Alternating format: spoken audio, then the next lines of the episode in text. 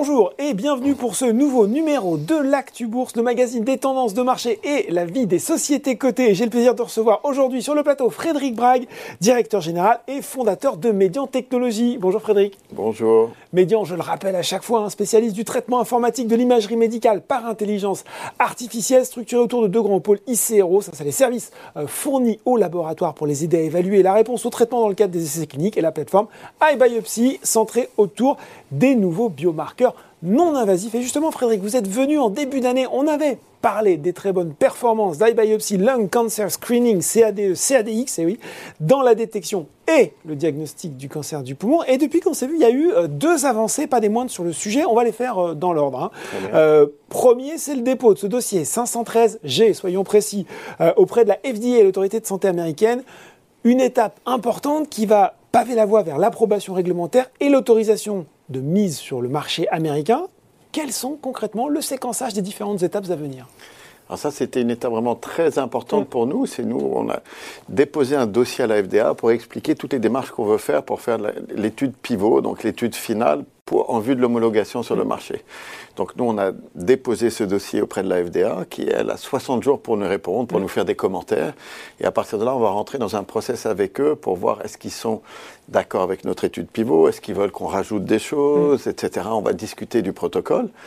Et euh, ça, ça va durer encore euh, un certain temps, c'est le temps réglementaire de la FDA. Et euh, à partir de là, une fois qu'on aura eu leur retour, on pourra incorporer ça au sein de notre protocole à nous mhm. et de notre feuille de route. Et là, nous, on sera en mesure de pouvoir lancer l'étude pivot probablement à partir de fin décembre ou au mois de décembre de cette année. Donc complètement dans les temps de tout ce qu'on a annoncé depuis le mhm. début. Et euh, ça, c'est des étapes qui sont extrêmement importantes, c'est-à-dire que toute cette discussion avec la FDA, c'est aussi pour discuter quel est le meilleur chemin réglementaire pour nous pour l'homologation. Alors, sans rentrer dans les détails, aux États-Unis, il y a plusieurs formes de chemins réglementaires qu'on peut prendre en fonction des revendications qu'on fait. Et c'est là où eux, ils vont nous indiquer, en fonction des revendications, quel chemin ils souhaitent qu'on prenne et on s'adapte par rapport à ça. Et là, pour dire, nous, on a aussi, donc, euh, en parallèle, on a déjà fait la définition d'un protocole clinique qu'on veut faire. Je rappelle que nous, c'est ce qu'on fait déjà pour ICRO au quotidien. Donc, on sait parfaitement gérer, votre, mettre en place. métier, donc euh, Exactement. très On sait très bien faire. Et, euh, et là, c'est ce qui va permettre vraiment de valider sur des cohortes indépendantes mm. tous les résultats qu'on a apportés jusqu'à présent. Et pour ça, on a déjà commencé à discuter avec des très grands hôpitaux aux États-Unis mm. et en Europe. On va faire une étude qu'on appelle euh, multicentre mm. et plusieurs lecteurs et euh, ça va être aussi bien aux États-Unis et en Europe. Tous ces centres sont déjà répertoriés. On est en phase contractuelle avec eux. On attend évidemment le retour de la FDA. Et ça, pour pouvoir, euh, on aura terminé l'étude clinique pour le mois de juin de l'année prochaine. Hmm. À, partir de là, on aura les résultats finaux de cette étude pivot, et c'est ça qui va être utilisé pour l'homologation finale avec la FDA, sur lequel elle, elle se donne généralement six mois pour répondre, pour euh, faire les autorisations de mise sur le marché. Donc début de l'étude, c'est fin 2022, premier résultat. Euh, l'été, on va dire l'été 2023 pour faire simple. Une autorisation de mise sur le marché, on l'espère, que cette étude va être concluante fin 2023. Je ne sais pas si vous lisez comme moi les forums euh, Boursorama, Frédéric, ça vous arrive? Qu'est-ce que vous répondez aux investisseurs qui trouvent que c'est trop long bah, et c'est trop long Oh là là, on va rien avoir avant fin 2023 oui, alors c'est des, des, commentaires qui sont un peu particuliers. Je comprends l'impatience euh, des gens. Nous, en attendant, d'abord, on a, on a fait beaucoup de publications. Je crois que sur ces dix derniers mois, on a apporté beaucoup de très bonnes nouvelles structurantes pour la société. Donc, on continue à faire exactement ce qu'on dit qu'on va faire. Quoi. Je crois qu'on délivre. Maintenant, je regarde dans l'absolu, c'est des cycles qui sont extrêmement courts. C'est le grand avantage qu'on a dans l'imagerie. Quand on connaît les biotech, c'est ben quand même beaucoup, beaucoup, beaucoup plus long. Hein. Mettre un médicament sur le marché, ce qu'on fait aussi, nous, avec nos partenaires pharma. C'est quoi, 10 ans 10, dans, 10, dans le meilleur des cas C'est en moyenne 12 ans même en oncologie si on prend dans le domaine des biopsies liquides sur des tests diagnostiques comme les nôtres, ils sont entre 8 et 10 ans. Parce qu'ils doivent faire du prospectif, il faut qu'ils aient les échantillons, qu'ils suivent ensuite les patients pendant un grand nombre d'années pour voir s'ils arrivaient à des mesures prédictives qui, étaient, qui sont correctes ou pas. Nous, l'avantage qu'on a, c'est qu'on peut faire ce qu'on appelle des études prospectives sur des données rétrospectives. C'est-à-dire que je peux aller voir des grands centres, collecter toutes les données qu'ils ont et se remettre comme si le patient était venu il y a 10 ans, comme si c'était aujourd'hui, et de voir est-ce qu'on est capable de prédire ou pas s'il va avoir un cancer ou pas.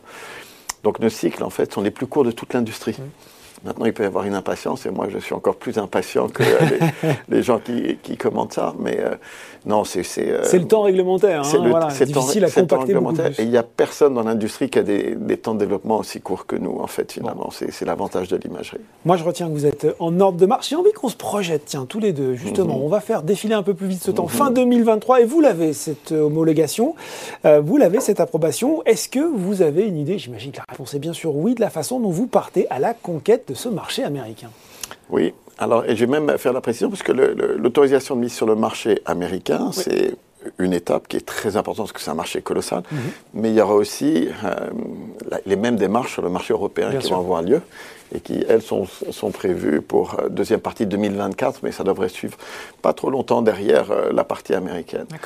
Alors on s'est concentré en premier lieu sur la partie américaine, parce que si on se projette, aujourd'hui, il y a déjà 15 millions de personnes qui sont éligibles au dépistage du cancer du poumon aux États-Unis. Cette cohorte, c'était 7 millions l'année dernière, elle est passée depuis le mois de février à 15 millions. Ah oui, elle a plus que doublé. Elle a plus que doublé, et ça, c'est euh, les, les instances de santé américaines qui ont fait ça et qui sont vraiment à la recherche de solutions comme les nôtres pour pouvoir démultiplier leur effort. C'est-à-dire que aujourd'hui, euh, ce qu'ils veulent, c'est pouvoir avoir un moyen de gérer ces grands programmes de dépistage et que c'est un réel impact sur les patients. Mm.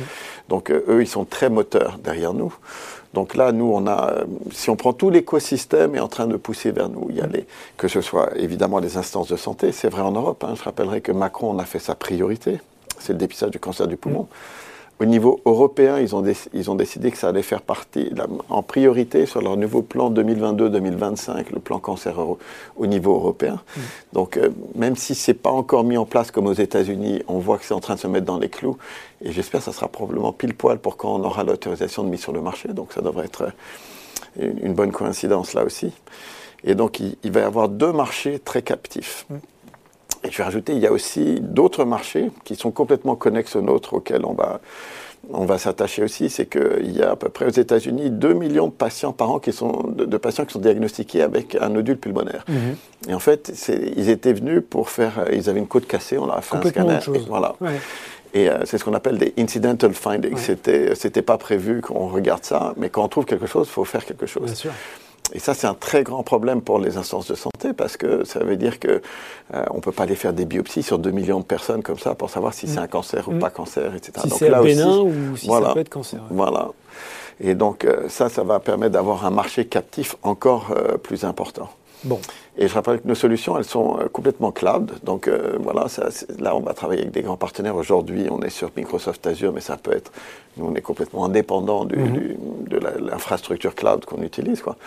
Et donc très facilement délivrable à des hôpitaux dans le monde entier, très simplement. Donc c'est pas comme si on a besoin d'avoir euh, une logistique de mise sur le marché très lourde. C'est quelque chose qui peut être très rapide et très simple. Bon, très rapide et très simple. Ça, c'est la première avancée sur le dossier. La deuxième, c'est, elle est tombée en début de semaine, hein, c'est la finalisation justement du logiciel iBiopsy, LCS, LCS, je vais l'appeler comme ça pour aller plus vite. Euh, peut-être l'occasion de revenir justement sur les performances au logiciel qui pourrait être un game changer, comme on dit, pour beaucoup de patients, grâce à une détection plus précoce, permettant une meilleure prise en charge, avec finalement ce que je retiens hein, de, de cette promesse de médian, la meilleure façon de guérir le cancer, finalement, c'est pouvoir le détecter de façon simple, claire, efficace, précoce. Finalement, c'est de ne pas tomber malade, ou encore très peu malade. Hein. Mais l'impact est absolument colossal. Faire un petit rappel, c'est le cancer qui tue le plus au monde, c'est le cancer du poumon. Malheureusement, il n'y a pas de symptômes. Le jour où on a des symptômes, c'est que la maladie est déjà tellement avancée que c'est une lutte contre le temps, malheureusement. Euh, maintenant, les grandes études épidémiologiques, c'est pas nous, ont prouvé que si on, arrive à les détecter en stade 1, mm. donc stade très précoce, c'est une résection, vous, vous l'enlevez et vous avez quasiment sauvé le patient. Pour montrer l'impact, les chiffres sont à peu près ça. Hein. Si vous n'êtes pas détecté en stade 1, c'est 94% de mortalité à 5 mm. ans. Si vous êtes détecté en stade 1, 92% des patients survivent après 15 ans. Ça, c'est les grandes études américaines, donc en particulier Mount Sinai qui a montré ça. C'est des chiffres qui sont Mais c'est ça, ça veut dire qu'on a sauvé la vie du patient. Donc l'impact d'un point de vue patient, l'impact pour euh, d'un point de vue euh, médical est colossal, mm. mais l'aspect médico-économique aussi est colossal parce que euh, ça, ça veut dire que tous ces patients qui sont en stade avancé vont subir plein d'interventions mm. et malheureusement, dans beaucoup de cas, l'issue elle est fatale. Ça ne suffit pas. Oui. alors que là, on est capable de les sauver. Donc, c'est là avec cette étude-là, on est les premiers au monde à avoir fait au travers de ce qu'on appelle un outil non invasif. Donc il y a soit biopsie liquide, soit l'imagerie, à être capable d'avoir un taux de détection et de caractérisation comme on a eu. C'est totalement inégalé. Et là, ce qu'on a montré dans cette dernière étude, parce que ce que j'avais, euh, ce qu'on avait publié dans les mois précédents, c'était les deux séparés. Mm. C'est-à-dire, euh, il y avait une partie d'abord de caractérisation, dire est-ce que c'est malin ou bénin, et ensuite on a démontré qu'on était aussi capable, c'était ce qu'on a publié au mois de janvier de cette année, de détecter. Là, on a l'ensemble, en fait. On a l'ensemble dans détection, une, caractérisation. on fait un examen, boum, on va faire détection et caractérisation. Et pour mettre ça en perspective, on pourrait imaginer, mais justement, en perspective, euh, aujourd'hui, euh, les femmes, passées un certain âge, font une radio pour un cancer du sein. On pourrait imaginer demain, euh, toute la population, ou en tout cas une grande partie des gens à risque, aller se faire sa détection et ainsi avoir son statut ou ses risques potentiels sur un cancer du poumon. C'est l'ambition que vous avez? Ben, C'est exactement ce qui se passe aux États-Unis sur ces 15 millions de patients. Alors, ils ont doublé la corde de patients parce qu'en fait, il y a beaucoup plus de gens qui sont considérés à risque. Mais là, c'était pour limiter ce qu'on appelle les faux positifs, c'est-à-dire qu'on fasse plein d'interventions inutiles sur des patients qui ont quelque chose qui a l'air suspicieux, mais qui, ne finit n'est pas, un cancer. Et là, c'est justement ce qu'on veut, ce qui va se passer au niveau européen aussi. Donc, il va y avoir une harmonisation. Il y aura des programmes de dépistage du cancer du poumon. Et euh, moi, j'ai tendance à croire que ça va se généraliser pour pas mal de formes de cancer dans le futur. C'est-à-dire, euh, il y a un tel impact, évidemment, euh, médico-économique et pour les patients, comme je dis. Ce que je dis pour le cancer du poumon, c'est vrai pour le cancer du foie, ça va être vrai pour le cancer du sein, pour la prostate, pour le côlon, etc. Donc, à terme, on pourra faire des tests très simples, parce que l'imagerie, c'est très simple, on peut le faire dans n'importe quel centre. Et on pourra contrôler plein de différents types de cancers de cette manière-là. Bon, ça, c'est ça arrive, hein, ça arrive très très vite, mais beaucoup La technologie est là en tout cas. La technologie est là et on voit que vous militez pour qu'elle se développe. Euh, plus près de nous, il y a les résultats, je crois, de Médian qui tomberont fin avril, c'est ça, prochain rendez-vous pour la société. Absolument, donc euh, là, on va publier les résultats. Alors on a déjà donné des indications mmh. donnant euh, les, les, les, chiffres importants de l'année 2021.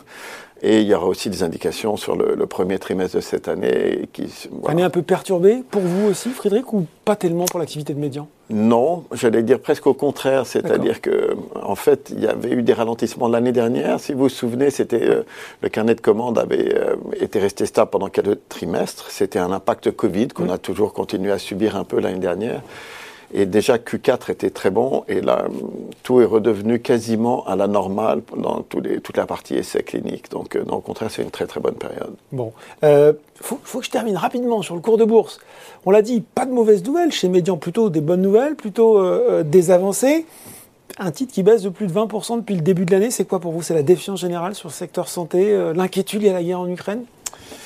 Moi, je crois que c'est beaucoup lié à l'inquiétude. Si on regarde purement factuellement, on a apporté depuis maintenant plus de 12 mois que des résultats extraordinaires à chaque fois. Donc, euh, euh, nous, toutes nos équipes, elles délivrent. On fait un super bon boulot dans un marché qui est potentiellement absolument colossal.